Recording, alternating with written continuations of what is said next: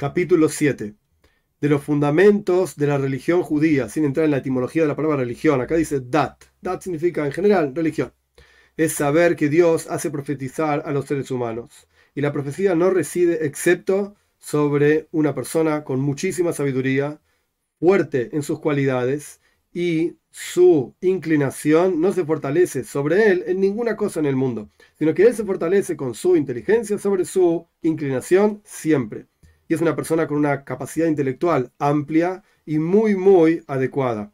Una persona que está lleno de todas estas cualidades, pleno en su cuerpo, cuando entra al pardés, al jardín, a la comprensión más mística y más profunda de la Torah, como fue explicado en los primeros capítulos, y se proyecta en estos asuntos tan grandes y lejanos, y tiene una capacidad intelectual adecuada para entender y captar estas cosas, y esta persona se santifica y anda y se separa de los caminos del resto de la gente en general, que andan en las oscuridades del tiempo, y esta persona anda y se estimula a sí mismo y le enseña a su alma, enseña a sí mismo, por así decir, que no tiene que tener un pensamiento en absoluto, ni siquiera un pensamiento en cosas tontas, anuladas, betailim, devarim betailim, cosas que no sirven para nada, y tampoco en las vanidades del tiempo y sus maquinaciones, que la gente persigue, riquezas, persigue, ninguna de estas cosas le interesan, sino que su inteligencia está enfocada siempre arriba y unida bajo el trono, el trono celestial por supuesto,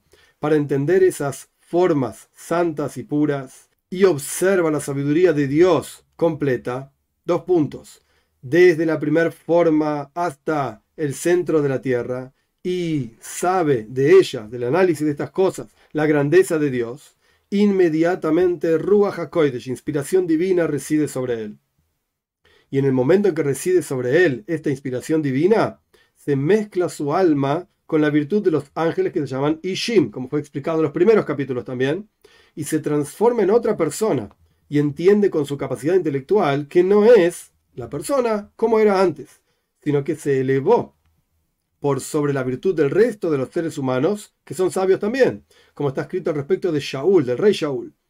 Y has de profetizar con ellos y te vas a transformar en otra persona en el libro de Shmuel 1, el capítulo 10, el versículo 6. 2. Los profetas son niveles y niveles. Así como hay en la sabiduría un sabio que es más grande que su prójimo, de la misma manera en profecía hay un profeta que es más grande que su prójimo y todos no ven la visión profética sino en un sueño, en una visión nocturna o durante el día, después de que cae sobre ellos un sopor muy grande, un sueño muy grande, como está escrito. En visión hacia él me haré saber, me haré conocer, dice Dios, en un sueño hablaré con él. Y todos, cuando profetizan, sus miembros se estremecen y tiemblan, y la fuerza de su cuerpo se debilita, y se confunden y quedan arrebatados intelectualmente hablando y queda, en este sentido, la inteligencia enfocada y libre para entender lo que van a ver, como está escrito respecto de Abraham.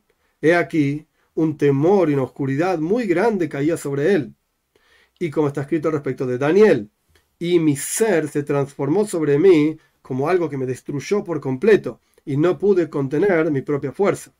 3 las cuestiones que le indican, le muestran al profeta en la visión profética son todas en forma de ejemplo que se las muestran. E inmediatamente se fija en su corazón la explicación del ejemplo en la visión profética y sabe a qué se refiere.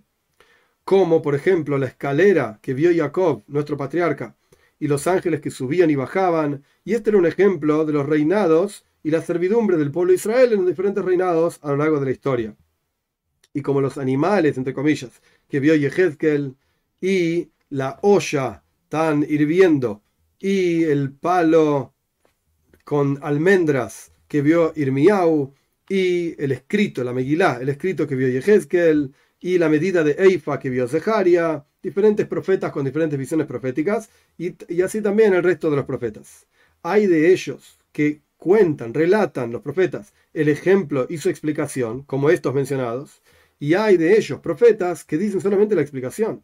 Y a veces solamente dicen el ejemplo, sin la explicación, como algunas de las palabras de Yehezkel y Zeharia, y todas son ejemplo y son en forma de adivinanza que profetizan. 4.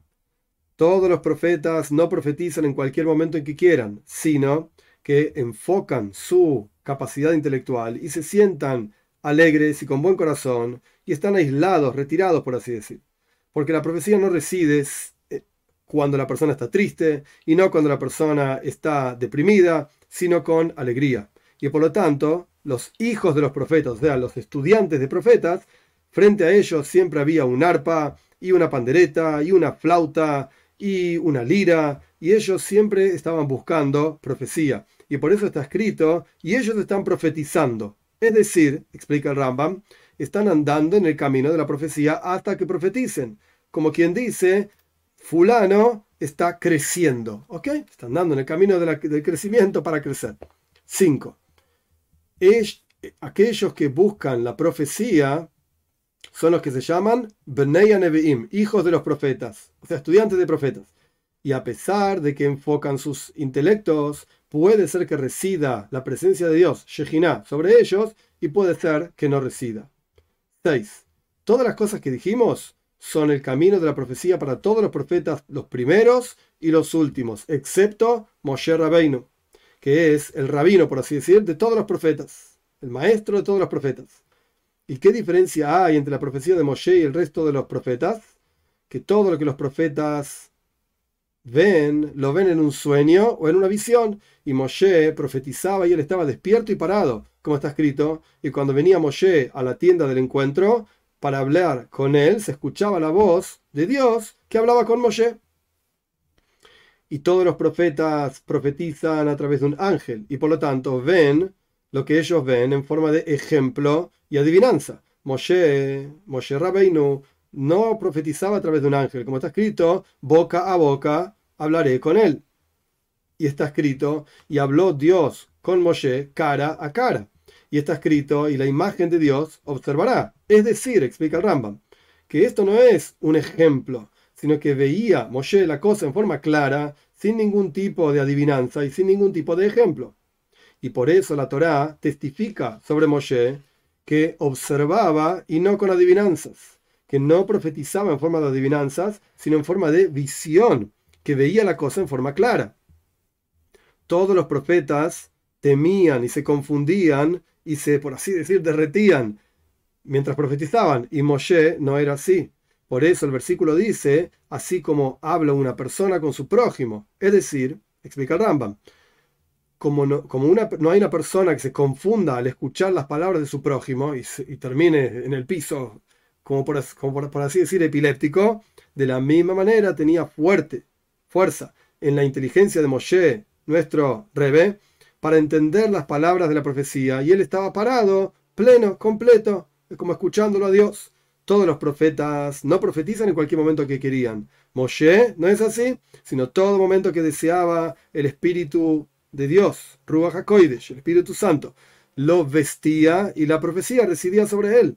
Y no necesitaba enfocar su inteligencia, su cabeza y prepararse para esto, porque él siempre estaba preparado y listo y parado como los ángeles que sirven a Dios. Por lo tanto, profetizaba en cualquier momento. Como está escrito, párense, dijo Moshe, y voy a escuchar qué va a indicar Dios para ustedes.